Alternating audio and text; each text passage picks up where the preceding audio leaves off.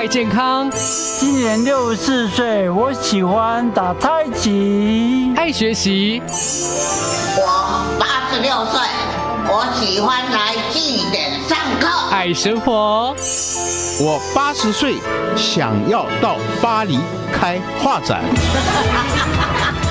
翻转首领舞青春，潮林美好生活提案。欢迎收听《翻转收领舞青春潮林美好生活提案》，我是快乐主理人碧莲。这个节目每一集都邀请到各个领域的专家达人，透过十一住行娱乐各个面向，陪伴所有的老刀郎，还有即将迎接首领的你，最佳的潮林美好生活指引，大家这会五婆啊，一起过得健康快乐，撸啊撸笑人。每个礼拜六在港都电台九八点三播出，也会同步上架好事风云榜 Podcast 频道。今天特别邀请到这位舞青春大来宾呢。是高雄市张启华文化艺术基金会的执行长，也是我们的徐礼安医师，来欢迎您。呃，主持人好，各位大家好，我是徐礼安，我的副业在当医师。对。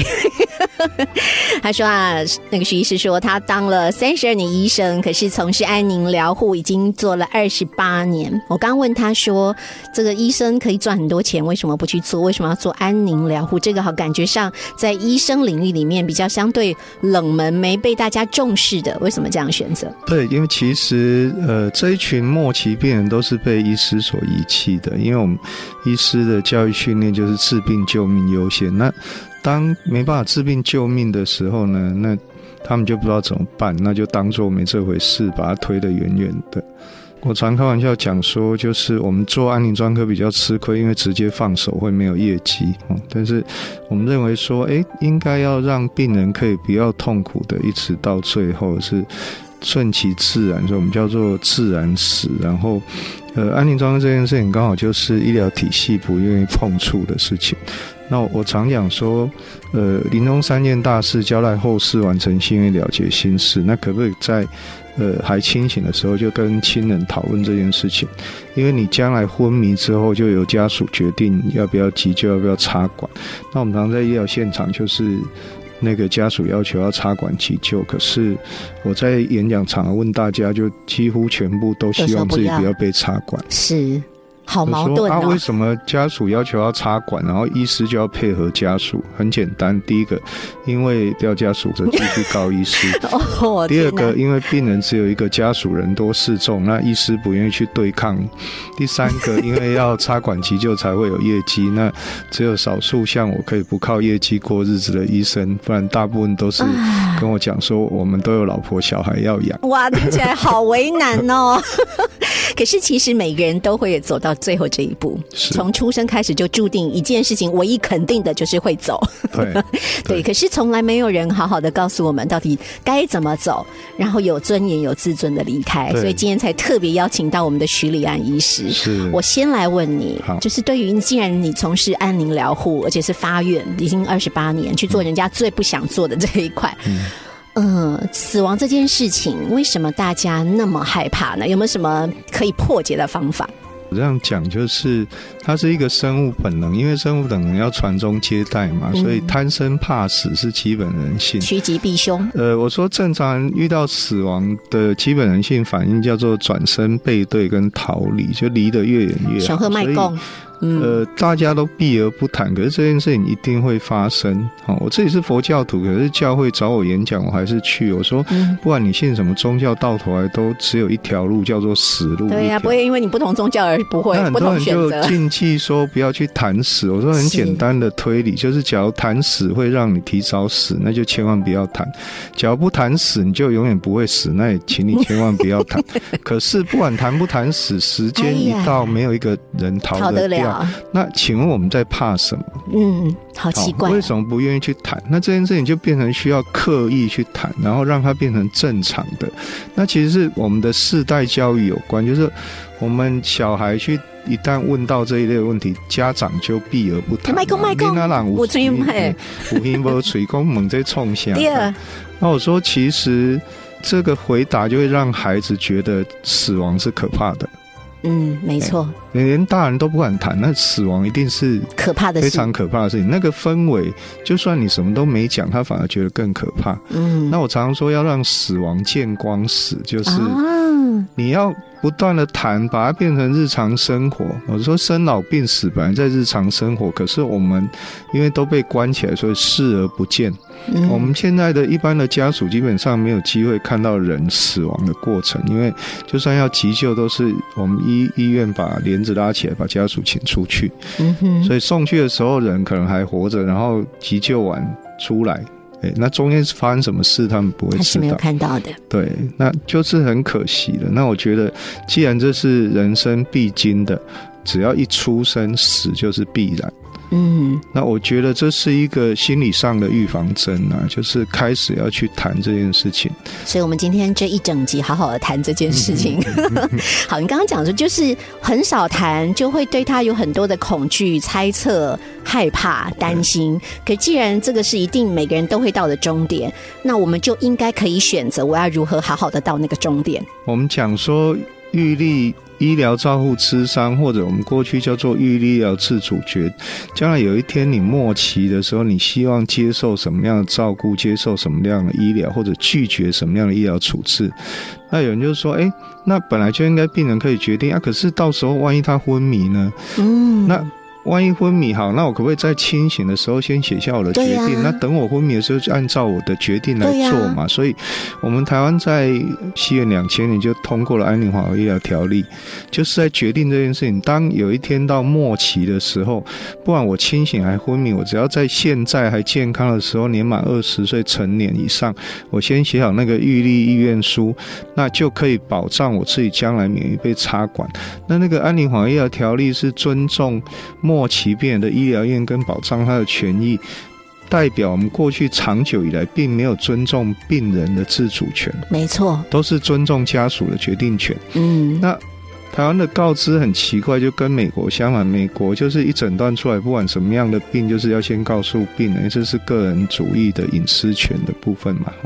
那病人可以要求不准告诉我的家属，不然我告你。那台湾刚好刚反过来台湾就是诊断严重的疾病先告诉家属，哎然后家属要求你不准告诉病人，不然就要告你。是，所以那个是原原则的观念就差。有时候我去演讲的时候问说，有没有人想要被骗到死的？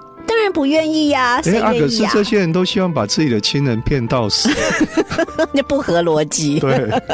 好，那在下一段节目，我们再继续请徐礼安医生来告诉我们，你自己长期推动安宁疗护、生存美学这件事情，哎，跟我的认知就有点不一样。我只知道安宁病房、预立遗嘱，我还知道。好，那到底什么叫做安宁疗护、生存美学呢？我们在下一段节目继续请徐礼安医师告诉我们哦。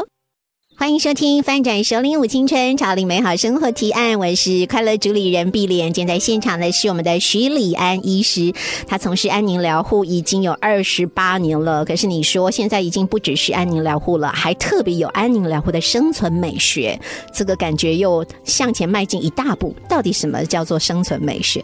好，这其实是我的老师于德惠教授，他是台湾心理学跟生死学的大师啊。他他为了鼓励我，他给我一句话，他说：“安宁疗护结合艺术创作，就叫做生存美学，这会是未来的趋势。”所以，哦，我九十七年生病回来高雄之后，就开始以这个主题为主轴，就安宁疗护生存美学。那其实我从安妮后开始往前推到生死学，推到生命教育。那为什么会这样讲？因为我们在安妮后讲说尊重自主权，尊重个别差异。然后我们整个医疗现场都在违反伦理，就没有人要去问病人想不想被插管，都是直接问家属。那我前几年发现一个真理，就是末期病人都希望不要继续受折磨，但是家属却希望跟亲人长相左右，所以家属就会联合医护人员继续去折磨末期病人，然后我们医护人员一不小心就变成家属对末期病人多数暴力和霸凌的共犯与帮凶。徐医师，我想要中间插嘴一下哈。有些家属他 也许不是真的想要折磨他的长辈，我当下是嗯，刚这是几类啦哈，就是舍不得，觉得难道没有办法再救吗？医学那么发达，是不是会更进步？然后当然第二种也还有一种，我假如现在就放弃了，别人是不是会说我不孝？对不对？应该都卡在这两个。所以我们要改变社会观念说是当你知道那个急救的过程有多么痛苦，啊，你知道医生就是很忙，他就会省略后面一大段话。我都讲说，医生就问家属说：“你亲人现在有生命危险，要不要急救？不救会死。”啊，你听到不救会死，废话当然要救啊啊。对可是呀、后面还要补一句，就是不救会死，但做急救不一定救得回来，而且有可能会死得更凄惨、更痛苦。讲到这里，再问说要不要救，那就不可能决定就会不一样对。对。可是医生绝对不会讲后面那一段啊。为什么是你们的训练不可以讲？对啊，我们没有那个美国时间讲那么长的话啊。哦，是省略艺术吗？对啊，啊，这样不对，不对，因为所以其实家属也只是知道，想知道真的急救了，我是不是救得回来？再来就是我们民众没有看过急救插那个气管内管的现场。我去现场演讲，问绝大多数人没有机会看到，因为都是那个把家属请出去，把帘子拉起来，然后我们在里面对病人做什么，他们都不会看到。然后一般人就以为是插鼻胃管这样而已，嗯但是错。然后我曾经发过公开信给卫福跟健保署，公告在网站上，我说可不可以请卫福部健保署拍一个三分钟的插气管内管的实况影片，嗯，然后呢，规定全国的医院急诊跟加护病房门口要有大电视，然后二十四小时轮播。嗯。那我们医生就很省事，我就只要跟家属说，诶，现在你的亲人需要插管急救，哎、你先去外面看电视看三分钟，看完再来做决定。是如果民众看过那个插气管内管的现场，我跟你讲，百分之九十九点九都会说不要了。那你的反应有被根本没有人理我啊！我自己自己写自己想要讲的而已。嗯，他们还没有处理到这一项，可是其实每一个人都有这个过程。对，哦，刚不只是病人的自主尊严，然后其实某个程度节省了很多我们医疗上无谓的浪费。对，其实是这个是这个事情哈。好，那刚刚提到了，在生前其实就可以好好的，不要等到生病。所谓的生存美学，不会只等到人得了末期的疾病，或者是真的不行意外走了，中都美糊，而是生前好好的相处，好好的彼此彼此知道意愿，这个也是一个很重要的观念。对，就是大家都误会安宁疗护在追求善终。我说，那病人不希望死，家属不希望亲人死，然后全部都吓得要死。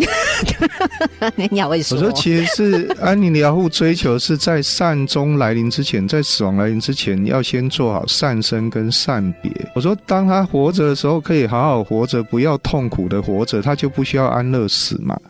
那后面比较有机会顺理成章得善终啊！就你前面的事情都不做，只是因为他活着很痛苦，就把他弄死，然后这样叫善终。我不承认这种善终啊！嗯，我也不认同。哎呀、啊！嗯可是我们现在都不处理那个疼痛控制。我常讲说，痛不欲生，生不如死，然后痛到病人痛到想要跳楼跳海自杀，痛到要求安乐死。我说，我曾经写文章说，安乐死比较简单、省事又省钱，因为你以后任何情况只要痛苦，就把你弄死就好。身体、心理、社会、灵性的痛苦，那是一个整体的痛苦，所以不是是只有肉体的痛苦会让人想要死而已。嗯，当然，哎、还有心理、社会、灵性的痛苦，所以我们应该努力让这个末期病人在还活着的时候就得到安乐。所以我们要做安以后要做疼痛控制、症状控制、身体的照顾之外，还有心理、社会、灵性的困扰，想办法去化解。当这个末期病人还活着，就可以得到安乐，他就必须要安乐死嘛。嗯那安乐活之后，他还是会死。我们希望他是自然死，不要是加工死，或者我现在叫做加工，不让他死。好，就是我们安宁界的 哎呦，台湾安宁疗护之母赵可思老师说的，他说现在依然很可怕，就是叫做有动就插管，没动就开动。嗯，好残忍哦。对啊，啊，嗯我们不希望继续这样对待病人。好，那我说，其实我二十几年前就写说，死亡不是最可怕，有件事比死更可怕，叫做死死不了好，太多人就是这样。我们在加护病房看到一堆病人是求生不得，求死不能，好不了却又死不了。嗯，那我们要重新检讨这一件事情，就是只要急救可以救回来，活蹦乱跳，你当然尽量抢救。可是那个已经救不回来，你只是凭着一点点的。好，那种很可怕的期望，然后呢，救回来他也不会醒啊。那要不要救？我去演讲的时候问大家说，如果救回来变植物人，有没有人想要这样被救活的？举手，没有、啊。没有人呐、可是家属都说要，只要问家属，家属说救回来至少我们每天可以看他两次。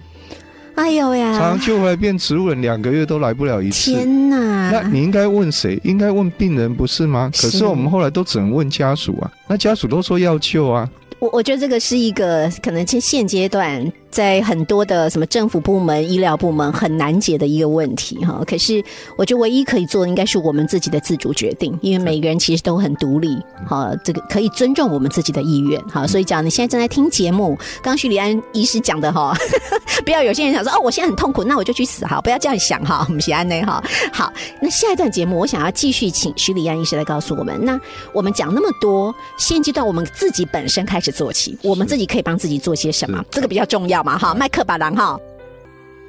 欢迎收听《翻转首领舞青春潮领美好生活提案》，我是快乐主理人碧莲。今天在现场的是我们的徐礼安医师，哇，他当医师三十三年，从事安宁疗护二十八年了哈，所以他对安宁疗护其实应该是国内非常专业的人哈，所以当然心中有好多的期待哦。谈起政府，谈起很多的医疗，因为太多的啊利益关系等等的哈，或者是法案很多不同的支持的论点。不过我们唯一可以自己做是自己决定自己接下来最后这一程到底要怎么做，对不对？嗯是，就是我去演讲的现场都会问大家说，当有一天你自己不幸重病末期，希望自己不要被插管，不要死得太痛苦的人，请举手。就大部分都举手。举手，那如果有人没举手，我就多问一句，我说坚持插管不再怎么痛苦，都要插着跟他拼的举手。有吗？偶尔会有一两位。哇，那如果他坚持要插管，我们对他插管就很合理啊。可是你看现场大部分民众都希望将来不要被插管，可是为什么医疗体系这么多病人被插管？嗯因为医生都没有问病人，都是问家属，家属都说医生你给他插下去就对了。那插下去被插的不为什么要插？一个就是 说怕被误会说啊不孝顺哎不孝，嗯好、不想照顾或者贪图遗产。可对是对我说这个这个问题很庞大，就是说，哎，可是插下去谁在受苦？病人呐、对啊，那既然你自己不要，为什么你会觉得我需要插？然后现在还有一个新的问题，就是说，其实我们在二十几年前就已经听说了，就是。例如说，有人分享说，哎，有一个孝子酒后吐真言，他说：“哦，我老爸是校长退休，他活着，每个月可以领八万块，怎么可以让他死？妈呀，当然一定要救到底啊！哎救到底，医疗费用健保出八万块，儿子领。”我就问说，有人会自愿放弃的吗？所以我去嘉义市政府演讲，我就恐吓公务员了。我说：“你们不用高兴，将来可以领月退。我们一切已经知道，领月退了，将来都会死的比较惨。为什么？你活着变成家属的提款机跟摇钱树，然后同时又变成医院跟医生的业绩，哇，你觉得有谁会放过你？那所以你要赶快做准备，就是自己先签了一张。可是我去问，就是这些人都不希望被急救，但是我问说，哎，西元两千年，民国八十九年到现在有一张免费的预立院书，你有没有签了？结果绝大部分都没有签。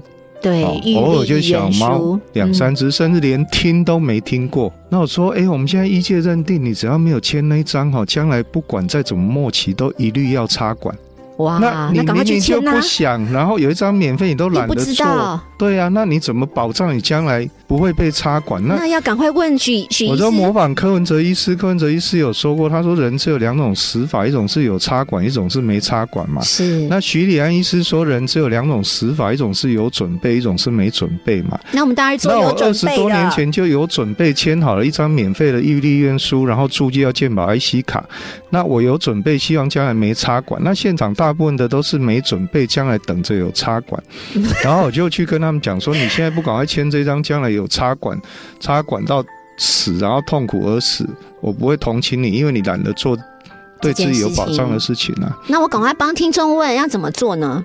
预立院书去哪里办？呃，去卫生所或者去医院的服务台，或者是社服室、好、嗯社工室，然后鉴宝鉴宝局也可以去拿，或者干脆自己下载，就上网去搜寻预立院书，然后自己下载那个表单，然后就签好了，要两个在场见证人见证。那那两个在场见证人不一定是家属，好，也可以是朋友，但是我会建议你要找家属，因为将来家属不认账，就会说。啊，那个签在场见证人是他朋友，他应该是交到坏朋友。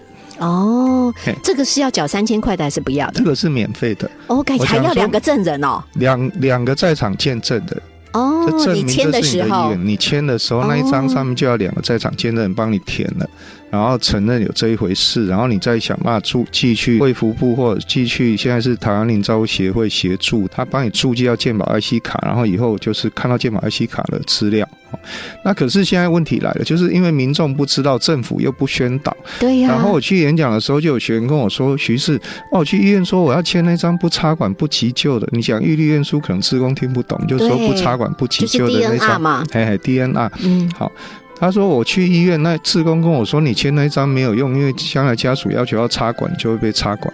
我就很气啊，我说，哎、这个志工无知，害这个人将来不得善终，因为嗯，法律规定，《安宁缓和医疗条例》二十三年来规定，家属的决定权不可以推翻病人的自主权，因为这是尊重病人自主权。所以，我就跟他说：“哎、那医院有很多无知的刺工，那你害人家将来不得善终，你会有报应。”那可是后来我去台中某个医院演讲，又有人问我问类似的问题，说：“啊，我去医院，医院有人跟我说签那一张没有用，已经很少人知道这一张，很少人愿意去签了，结果对，又遇到医院跟他说签这张没有用，将来会被插管。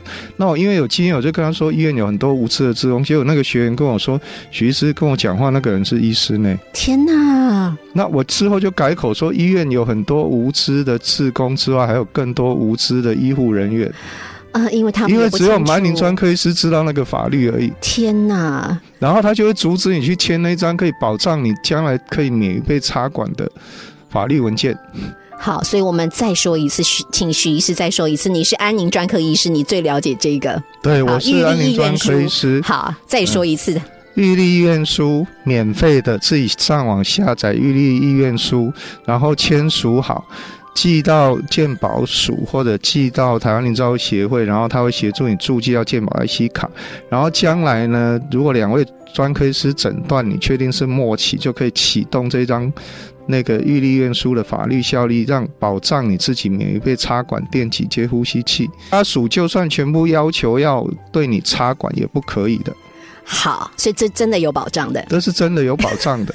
好，所以所有的听众朋友，不要再那个听别人乱说，好吧？我们有专科安宁专科医师来告诉我们。好，所以您只要想要保障自己最后一段路。好好的走这个旅程，你赶快去做这件事情。是好，预立意愿书，免费的哟书。先去签起来。好不好？就是听了节目，你只要觉得对呀、人生在世有好多事情好无常哦，你也不知道未来会怎么样，先签了哈，保障自己。只要这是你的意愿的话，不想要被急救和插管这一些的话，那就赶快下载预立意愿书。好，谈完了自己可以做的事情，这次听起来很简单，又不用钱，好找两个见证的朋友一起签，就是帮你也要签名嘛，对不对？嗯好，这件事情很简单。好，这是我们个人可以做的功课。那当然。家里头也会有一些家人，在家人陪同，不管是生病的人，或者是很辛苦的家属，该做一些什么准备？可能会有不舍、难过，或者是觉得我就是要救活他，他是我一辈子的家人呢。那这一段该怎么处理呢？我们待会儿再继续请徐丽安医师来告诉我们喽。欢迎收听《翻转收领舞青春潮领美好生活提案》，我是快乐主理人碧莲。今天在现场的是我们的徐礼安医师，他是安宁疗护的专科医师，所以刚刚讲了很多很宝贵的建议，请大家一定要听。每个人要尊重自己是独立的个体，不见得别人怎样我就要怎么样，对不对？你要好好想清楚，你到底这辈子你打算怎么活着，你要怎么走。那可是身边也会有很多的家人、家属，有很多不同的想法跟建议。这部分徐丽安医师一定很多的经验，怎么怎么处理呢？好的，我们在安宁疗护里面不断的强调叫做尊重自主权，尊重个别差异哈。那例如说，这个病人已经是吸烟吸到肺癌末期，喝酒喝到肝癌末期，嚼槟榔嚼到口腔癌末期，你这时候劝他戒烟、戒酒、戒槟榔，请问有用吗？我都开玩笑说，下辈子再戒了，这辈子的配额快要用完了。好、为什么要在这个阶段才叫他戒？要戒就趁年轻就赶快戒啊！对呀、所以我们年轻人我才劝戒因为吸烟要清干净，至少要花十年的时间。可是家属就会觉得说，诶，我可以勉强他去做什么？啊家属都出发点都是我是为他好。对呀、那例如说我们在现场发生过，就是，诶。家属要求末期病人要改吃生鸡饮食，然后家属又不配合，就是喜欢吃肉啊，家属在旁边啃鸡腿，病人看了一直流口水。好残忍。对啊，所以后来家属问我说：“徐师，安末期病人可不可以吃生鸡饮食？”我都说可以，但是要全家配合一起吃才会有效。哦，对呀、不然他怎么可能在旁边老去暖？然后全家配合一起吃，你知道谁会先投降吗？都是家属先投降。然后家属在那边说：“哦，那个刚刚那补臭哎，好难吃哦。”就知道那么难吃的对啊，你健康人都觉得那么难吃，为什么你会觉得自己有资格去强迫莫奇变这样吃呢？嗯，好，所以我说那个出发点都是我是为他好，可是这件事情真的会对他好吗？很多年前的例子，就一对母女相依为命，然后那个妈妈已经癌症末期，然后有一天妈妈跟女儿说，她今天忽然很想要吃泡面，然后还指名叫做香辣葱烧牛肉面，那女儿就跑来跟我说：“徐氏，我妈说要吃泡面，然后很担心，她说泡面吃多了不是不好吗？”然后我心里面想说，很是很想跟他说，搞不好再多吃一点，变成木乃伊会更好啦。都已经末吃不期了，好、然后我说哎你赶快泡给妈妈吃，然后泡好之后呢，那个盖子掀开，那那个妈妈就末癌症末期的妈妈就用力吸了两口气，那各位听众也可以练习一下吸一下，哦，那个吸了两口气很舒服，然后就把整碗泡面推给女儿说你吃，我都讲说有没有很像我们中原普渡在拜拜，他拜的东西哈、都最后都人吃掉了啊，那个鬼哈、都只有吸几口气而已，吸那个食物的气而已。是，我就跟女儿讲说，哦你妈妈如果吃得下两三口泡面，喝三口汤，哦，你就应该蛮高兴。如果他可以整碗泡面吃光光，你应该去买鞭炮庆祝了。真的，他给我胃口哎、家属都在问说，徐师末期病人什么东西不能吃？我说你应该问我说，我要准备什么东西给他吃？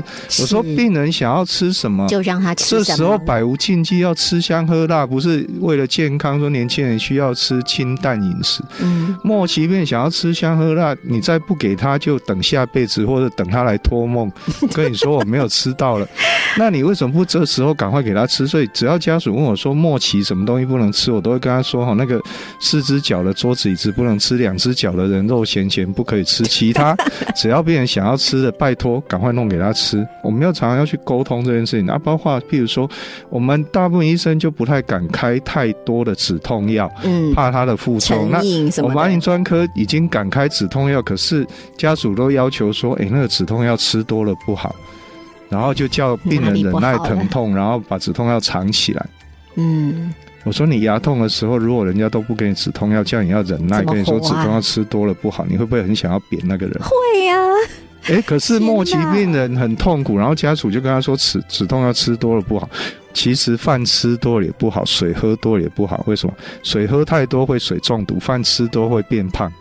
那我可不可以跟家属说，你饭吃多不好，你就尽量忍耐肚子饿，尽量不要吃饭，直接饿死算了。嗯，可是我们家属居然用这样的逻辑去跟末期病人说，那个止痛药吃多了不好，叫他尽量忍耐疼痛，不要吃止痛药。